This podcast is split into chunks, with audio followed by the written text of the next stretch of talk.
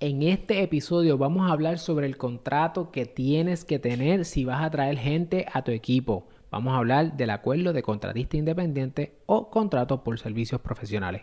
Vamos allá.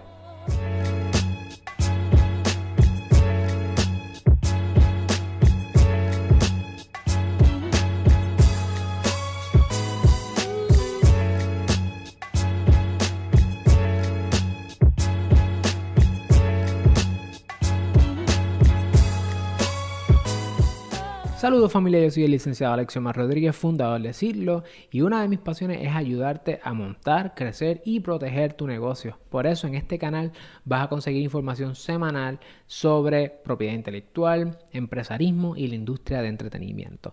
Si nos estás viendo por YouTube, asegúrate de darle like a este video. Si eres nuevo, suscríbete a nuestro canal, dale a la, campanita para que no te pierdas los videos que estamos sacando y que queremos aportar a tu conocimiento. Y si nos escuchas por podcast, ya sea por Spotify, por cualquiera de las otras plataformas, también nos puedes conseguir por Apple Podcast y dejarnos un review allí y darnos un poquito de amor para nosotros seguir trabajando por ti. Cuando comienzas en tu negocio, muchas veces pues uno tiene, apenas tiene trabajo para uno poder delegar, pero cuando el negocio va cogiendo tracción y vas cogiendo clientitos más grandes, cuentas más grandes, quizás los clientes empiezan, tienes más clientes, a lo mejor tu, tu, tu approach no es tanto el de cantidad, sino el de calidad. Y entonces el trabajo es más pesado o si es por en masa, pues también necesitas a alguien que te ayude. En ese proceso Tú puedes tomar tres decisiones. Tú puedes decir rechazar el trabajo cuando ya tienes mucho trabajo. Tú puedes subir los precios. O tú puedes decidir escalar y crecer y puedes traer personas a tu equipo.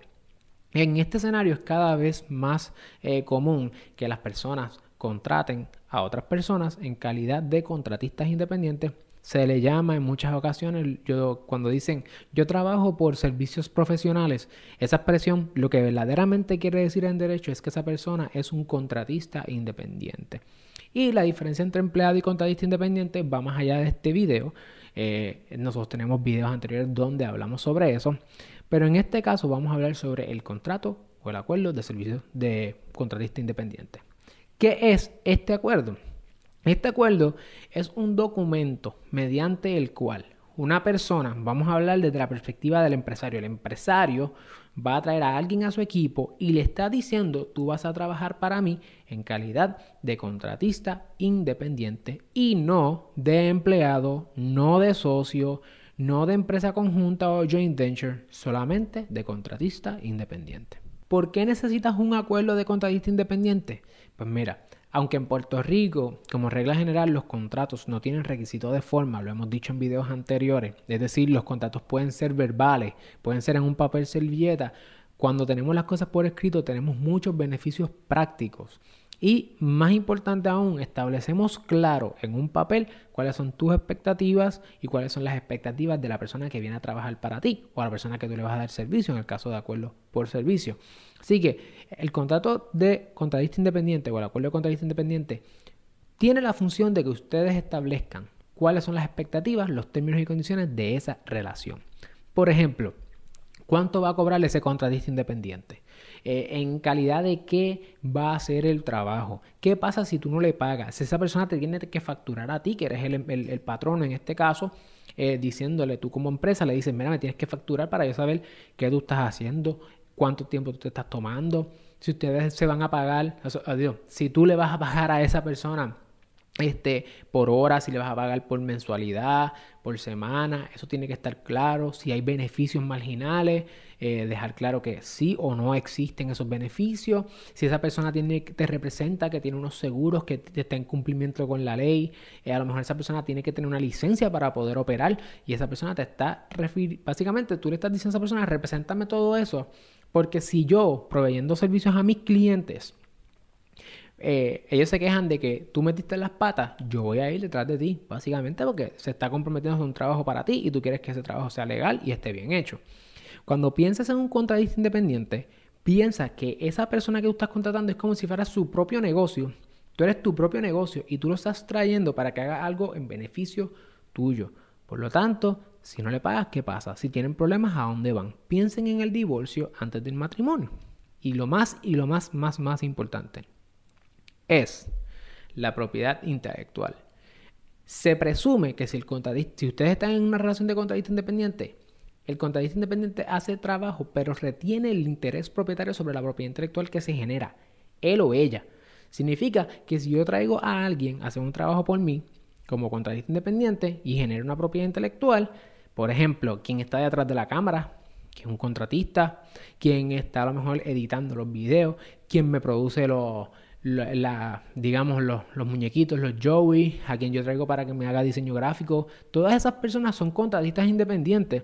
Y si yo no tengo con esas personas claro que esa propiedad intelectual que ellos generan es mía en un contrato, que se le llama a esa cláusula el work for hire o trabajo por encargo, la verdad es que la propiedad intelectual es de todas esas personas y no es mía. Por lo tanto, si yo fuera a generar esa propiedad intelectual para adelante, no puedo pasar lo que nunca fue mío. Por lo tanto, hay que establecer el work for hire y muchas ocasiones se dice que se debe añadir una segunda cláusula de cesión donde si un tribunal con jurisdicción o competencia, es decir, un tribunal con poder, dice esa cláusula de work for hire es inválida por la razón que fuera, lo que tú haces es que dices cláusula seguida que la persona, ese contratista, te cede todos los derechos propietarios sobre toda la propiedad intelectual que genere. Esa es una de las piezas más claves o más fundamental dentro de, esta perspectiva nuestra de la propiedad intelectual que tiene que estar ahí. Esto es súper importante para los creativos. ¿Cuándo debes utilizar un acuerdo de contratista independiente? Ayer.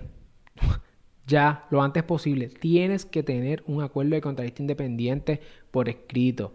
Porque ya hemos hablado, ahí están las garantías. Ahí está el compromiso que tiene ese contratista de que va a tener acceso a información confidencial tuya y que no vaya a competir luego, que no vaya a hacer disclosures o hablar de tu, de tu propiedad intelectual y tu información confidencial con otras personas, tus secretos de negocio. En ese contrato están las responsabilidades de la retención contributiva. ¿sabes? Ese contrato es súper importante, por lo tanto, ¿cuándo lo debes tener? Ayer, hoy. La pregunta es, ¿cómo lo consigo? Bueno, primero te quiero preguntar yo a ti si tienes uno o no. Si tienes contrato o no, por favor deja en los comentarios, en la sección de comentarios, sí, si ya tienes un contrato de contratista independiente o no, si no lo tienes. ¿Cómo lo consigues? Sencillo. Puedes hacerlo tú mismo por escrito, tú misma lo escribes con esa persona y llegan a los términos y condiciones. Ese es el primer paso más básico.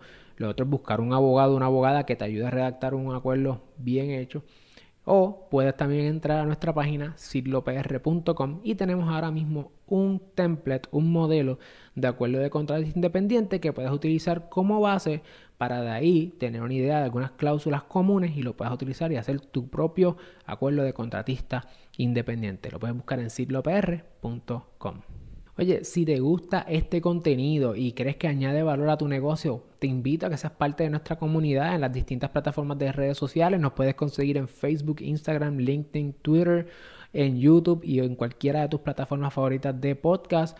Sidlo, Sidlo PR o Sidlo LLC, no importa, nos vas a encontrar y además Puedes también conectar conmigo, licenciado Alexiomar Rodríguez, en Instagram licenciado.alexiomar Rodríguez.